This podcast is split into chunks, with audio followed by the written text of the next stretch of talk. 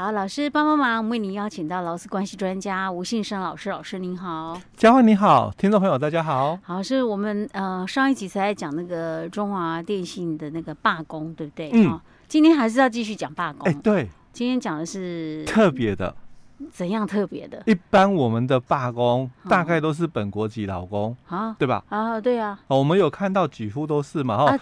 那我们也都觉得说，外劳他们最认真，啊、所以我们很多的本国的这个这个三 K 产业，对不对？传、啊、统产业嘛，传统制造业嘛，哦，是。那几乎找不到的，就是找外籍的人力嘛，对不对？嗯那现在这个罢工的哦，是外外籍劳工吗？对对哦，是某一家企业的外籍劳工，还是？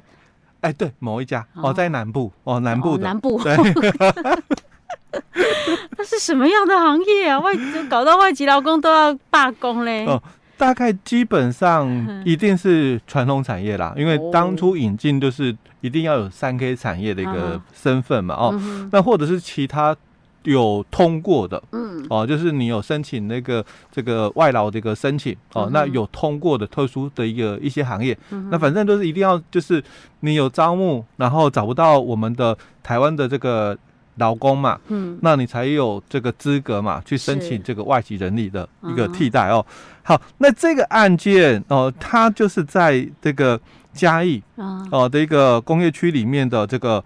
集体罢工的一个部分，而且它是发生在最近哎、欸，对不对？最近，我们我们今天是呃，今天七号录音的时候时间是七号，嗯啊，所以它这个发生在哎，我看一下这新闻是两天前的新闻，哎，对，所以是两我们录音的两天前发生的罢工，是已经发生的罢工事实，对对。然后这个新闻稿还写得蛮隐晦的，他讲某公司，他没有讲是什么公司，然后 OK，那老师你知道他是什么样的公司吗？哦，这个我也不是很清楚哦，哦 okay、大概我只是知道就是说在南部啦，哦，嗯、就嘉义嘛，哦，那个工业区哦，嗯、那发生就是这个外劳的一个集体罢工，那因为嘉义县哦，它也是在这一两年哦才有所谓的这个劳青处，就是。劳工跟青年的这个合并的一个这个单位哦，以前的话他们没有像我们是劳工处，或者有些单位是劳工局哦，劳动局哦，那他们以前的话哦，有关劳工事务，他们是被编制在就是社会处底下的劳资关系科是。哦，那他们在这一两年哦，才有一个就是劳青处的一个成立，嗯，那因为发生这个哦，所以。我我看到他的一个内容里面，就是他们的这个行政单位哦，嗯，他就明确告知说，这个外籍劳工哦，他的这个罢工哦，并不合法哦。那我就要来谈一下有关这个部分哦。嗯，那为什么他会去谈哦？这个外籍劳工哦，他的一个罢工哦不合法是。那另外哦，我们来。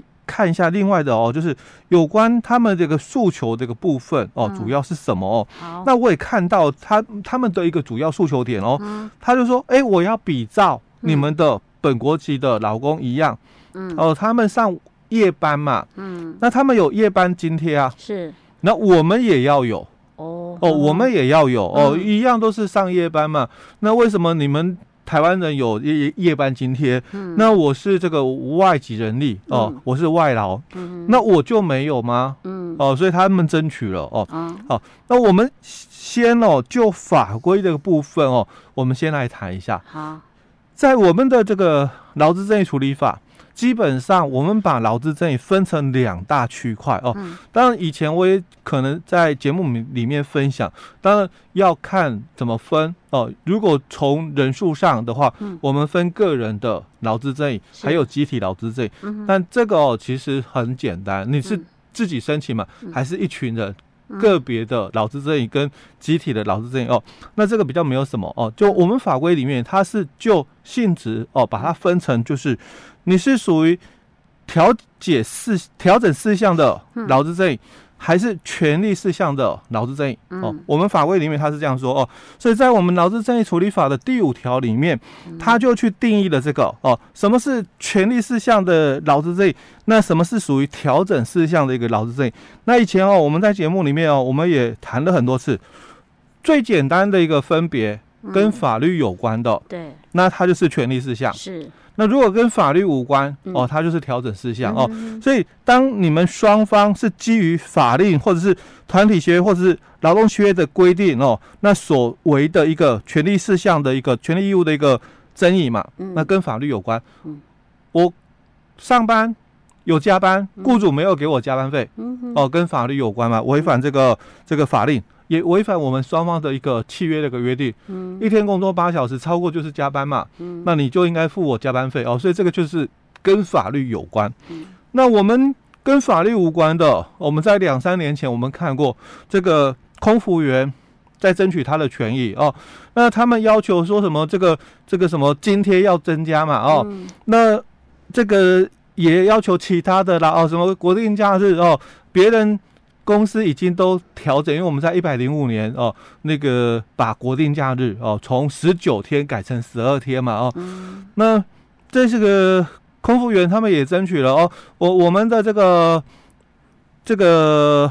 国定假日哦，应该维持嘛哦，一百二十三天不要减少哦。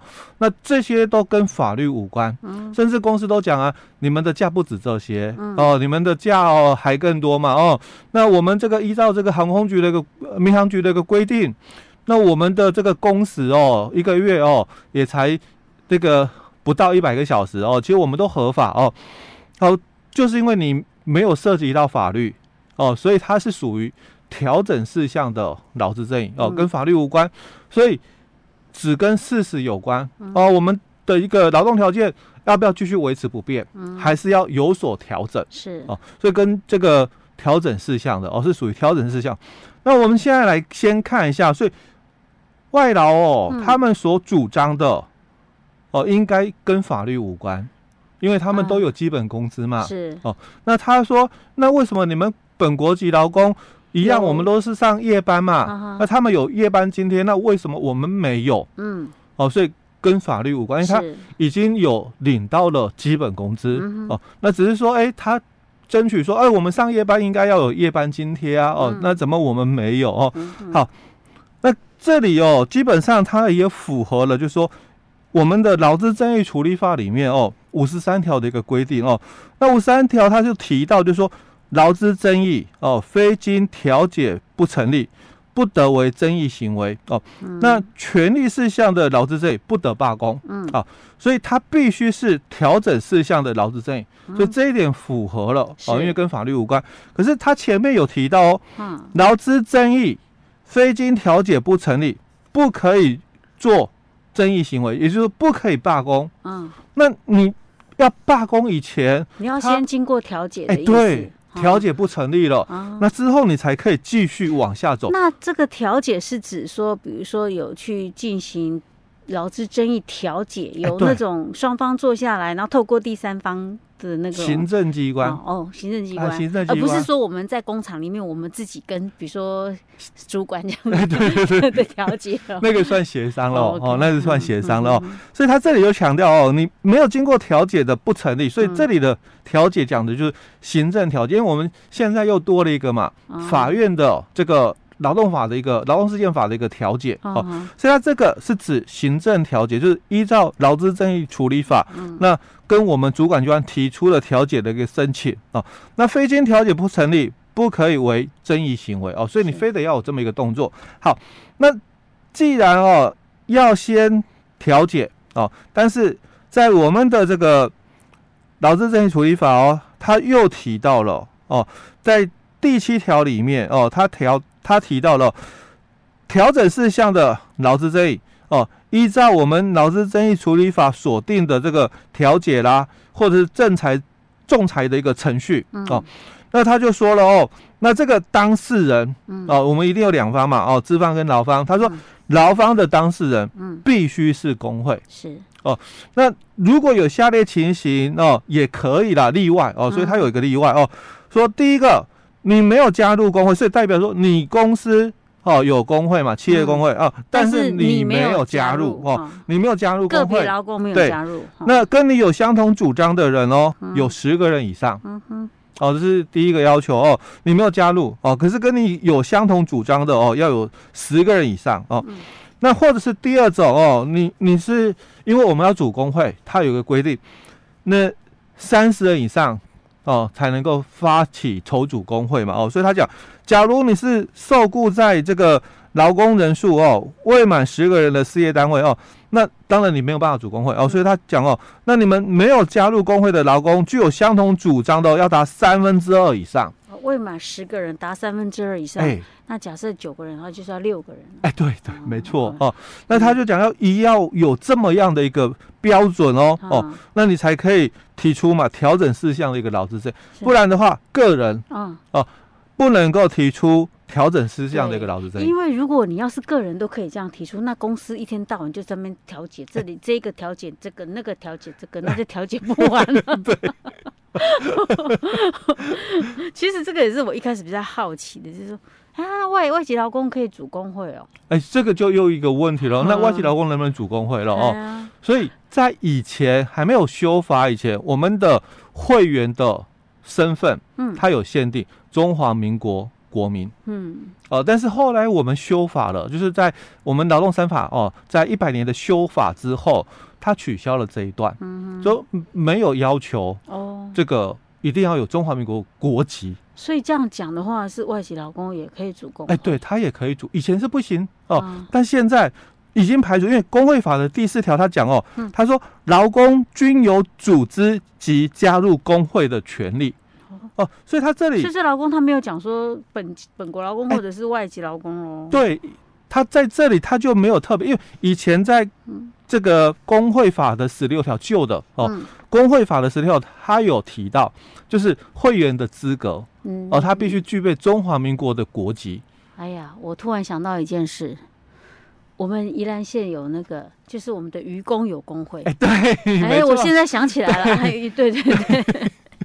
哦，所以以前是不行，那现在可以了哦，所以他也可以组工会。嗯，哎，OK。当然，这个部分就变成说，那是不是哎，他们没有照规定哦？所以我们等一下哦，嗯、再继续来探讨。OK，老师，我们今天先讲到这里。嗯。